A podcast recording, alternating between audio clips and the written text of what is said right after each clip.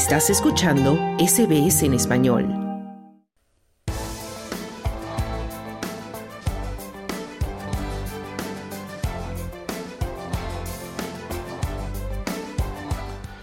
El primer ministro realiza otro viaje diplomático, esta vez a Estados Unidos, donde el presidente Joe Biden y el líder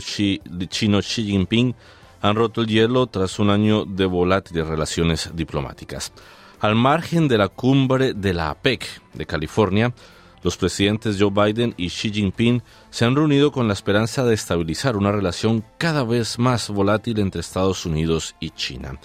Los líderes hablaron por última vez hace un año en Bali, al margen del G20, y desde entonces las tensas relaciones entre las superpotencias económicas se ha deteriorado y se ha visto afectada por asuntos como el derribo de un globo espía chino por parte de Estados Unidos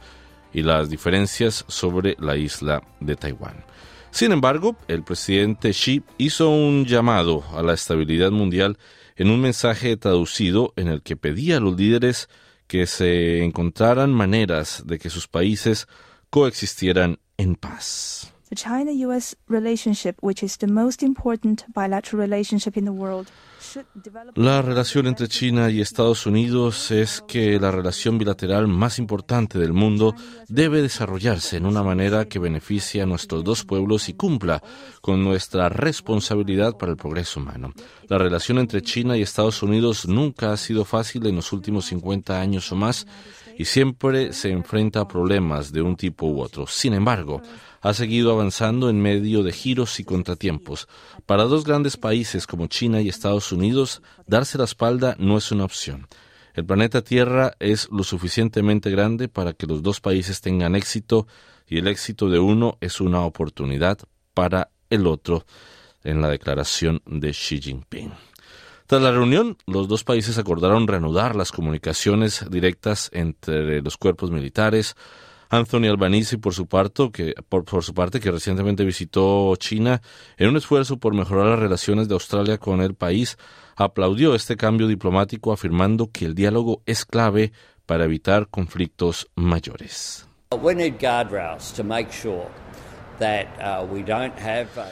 Necesitamos mecanismos para asegurarnos de que no se producen malentendidos o errores de cálculo que puedan desembocar en problemas y conflictos reales. El diálogo siempre es positivo. Creo firmemente que a través del diálogo llega el entendimiento, decía el primer ministro australiano. Por su lado, la visita a China del primer ministro Albanese en días pasados estuvo repleta de declaraciones diplomáticas.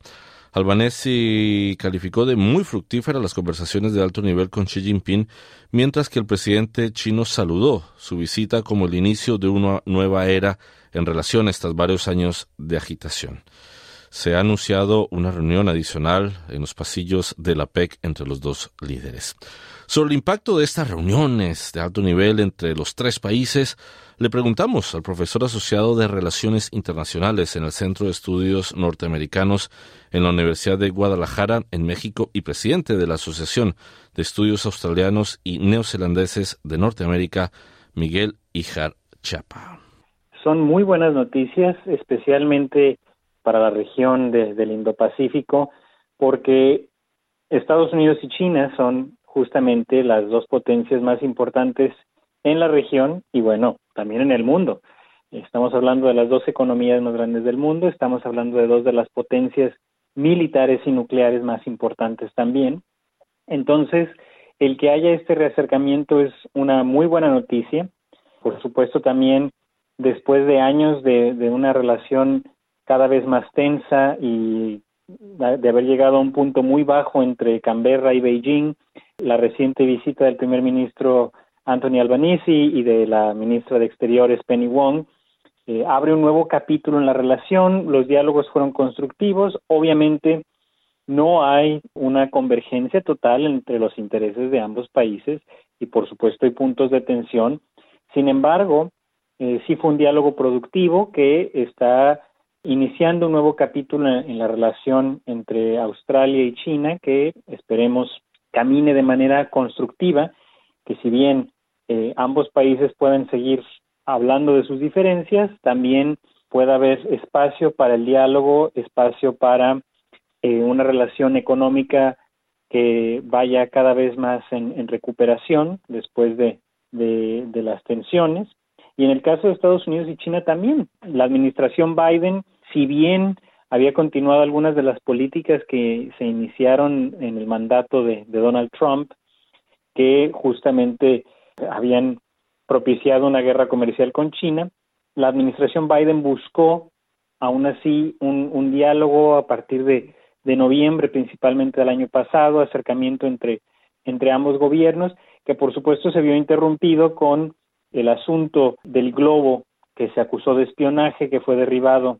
a principios de este año, en febrero de, de, este año. Y a, partir de entonces se había puesto en pausa este reacercamiento, pero bueno, ahora con, con la reunión de APEC, con la cumbre de APEC en, en San Francisco, este encuentro entre los dos mandatarios, entre el presidente Xi Jinping y por supuesto el presidente Joe Biden, es una muy buena señal. Claro que hubo puntos de acuerdo, fue un diálogo constructivo, sin embargo, hay otros temas en los que definitivamente Estados Unidos y China no tienen un interés común, en el que por supuesto tienen visiones encontradas. Y bueno, también en la conferencia de prensa del día de ayer, el presidente Biden cuando fue cuestionado si seguirá llamando al presidente Xi Jinping un dictador, él insistió en que sí, pues es el líder de, de una dictadura comunista. Entonces, si bien hubo un avance en el diálogo, quizás este esta declaración del presidente Biden pueda tener eh, algunos efectos en los próximos días que sigan los diálogos de APEC y por supuesto estos diálogos bilaterales entre China y Estados Unidos, pero es una buena noticia que por lo menos ya haya otra vez un canal abierto entre, entre los mandatarios, que no sea solamente ya canales a, a niveles mucho más bajos de las administraciones, sino que existe esta posibilidad de diálogo entre los líderes. Claro que esto también es recibido como una muy buena noticia por otros países en la región que temen que las confrontaciones entre China y Estados Unidos crezcan y puedan culminar en un, en un enfrentamiento militar. Lo que nos revela la, la reunión de ayer es que las tensiones no han llegado a niveles alarmantes como para estar teniendo un enfrentamiento de este tipo. Sin embargo, esto no significa que el escenario sea del todo pacífico y que los océanos del Indo-Pacífico vayan a estar en completa calma, pero sí es una buena noticia que puede por lo menos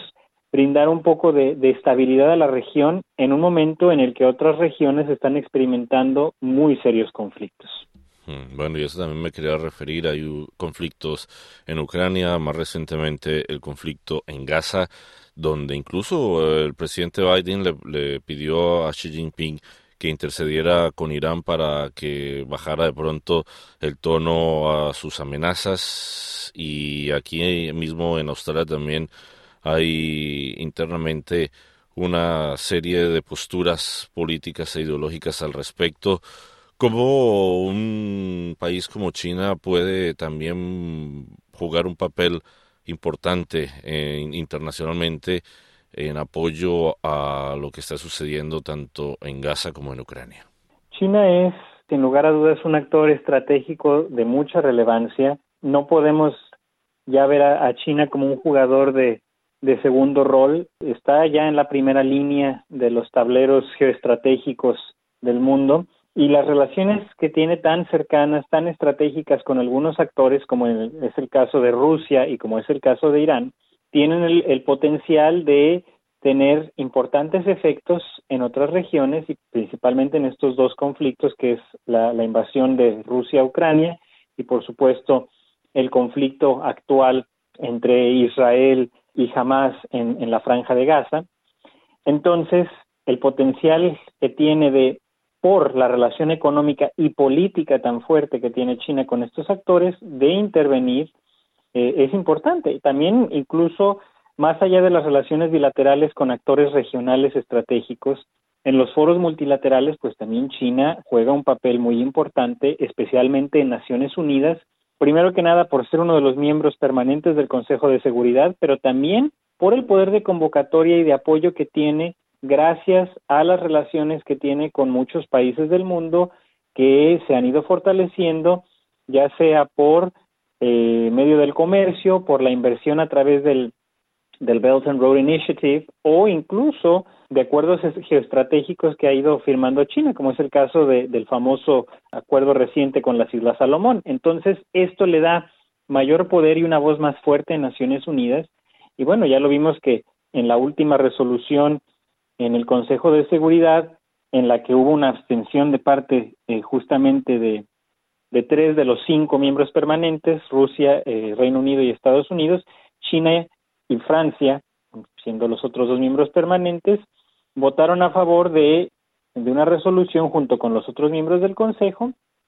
para que pueda haber un cese del fuego, que pueda abrirse un, un corredor humanitario en medio de un conflicto tan cruento como ha resultado este enfrentamiento entre Israel y Hamas en la, en la franja de Gaza. Entonces, China tiene esta capacidad de liderar en estos foros multilaterales para poder llevar a cabo iniciativas de este tipo, cosa que, por ejemplo, Estados Unidos obviamente no va a hacer, especialmente por la relación tan cercana que tiene con Israel, por el apoyo económico y militar que brinda Estados Unidos de manera continua a Israel. Es el país que más recibe ayuda de Estados Unidos en el mundo, ayuda oficial en el mundo. Entonces, obviamente esto debilita a Estados Unidos en los foros diplomáticos como una voz que realmente pueda resultar imparcial al buscar promover una resolución pacífica. Mientras que China, al no tener una relación directa con ninguno de los dos actores, tiene esta posibilidad de tender puentes y de buscar un diálogo eh, más fructífero. Bueno, y finalmente, por supuesto, en lo económico y comercial con Australia, esas reuniones se abrieron también para por lo menos cuestionar la viabilidad de volver a, reabrir el comercio entre los dos países que ha sido tan afectado en sectores como el vinícola, el de las carnes, entre otros, que están esperando también que se agilice la reapertura y, la vuelta a negocios con China. ¿Cómo estas reuniones realmente pueden tener un impacto para mejorar esas condiciones? Y sabiendo que en Australia normalmente fluctúan los gobiernos de diferentes tendencias, ¿cómo poder estabilizar esta relación comercial entre los dos países? Es, sin lugar a dudas, uno de los problemas más importantes en la relación de, Australia y China porque pues ahora el, el, gobierno de Albanese ha buscado estabilizar la relación, sin embargo, en cualquier momento puede llegar otro gobierno, pudiera ser que en la próxima elección quizás no triunfe el Partido Laborista, que sea nuevamente la coalición y que llegue al poder Peter Dutton y eso puede cambiar mucho la tónica de la relación diplomática y por tanto alterar los flujos del comercio. Actualmente este acercamiento reciente y por supuesto también las pláticas que se están llevando a cabo en APEC, las reuniones también eh, incluso las charlas de pasillo entre los funcionarios de ambos gobiernos, por el momento parecen ser muy positivas. Eh, incluso, pues ya lo dijo el, ministro de Comercio, Farrell, que se espera que antes de Navidad todos los, los impedimentos para el comercio entre Australia y China sean removidos. Entonces, hay confianza en Canberra de que esto va a ser así, hay confianza de que se va a restabilizar la, la relación entre Beijing y Canberra y que los flujos comerciales otra vez eh, tomarán su curso y esto es importantísimo para, para Australia porque al final de cuentas China es su principal socio comercial y aún con todas las eh, reticencias que se puedan tener dadas las diferencias políticas, dadas las diferencias geoestratégicas, ha sido una relación comercial muy benéfica para ambos, tanto para Australia como para China, y esto pues también tiene el potencial de promover una mejor relación política. Si, si ambos países y los líderes de ambos países piensan en los beneficios que ha traído la relación económica entre China y Australia, también pueden empezar a construir sobre ello la base de un diálogo más constructivo en términos estratégicos y en términos políticos. Entonces, lo que deberíamos esperar es eso, que efectivamente la, la, la relación se normalice, que se levanten todos los impedimentos a los flujos comerciales previos a las tensiones del 2020 y que nuevamente haya un periodo de bonanza en esta relación comercial entre Canberra y Beijing. Miguel Ijar Chapa, muchísimas gracias por haber conversado con nosotros aquí en SBS Audio. Muchas gracias, es un placer. Dale un like, comparte, comenta. Sigue a SBS Spanish en Facebook.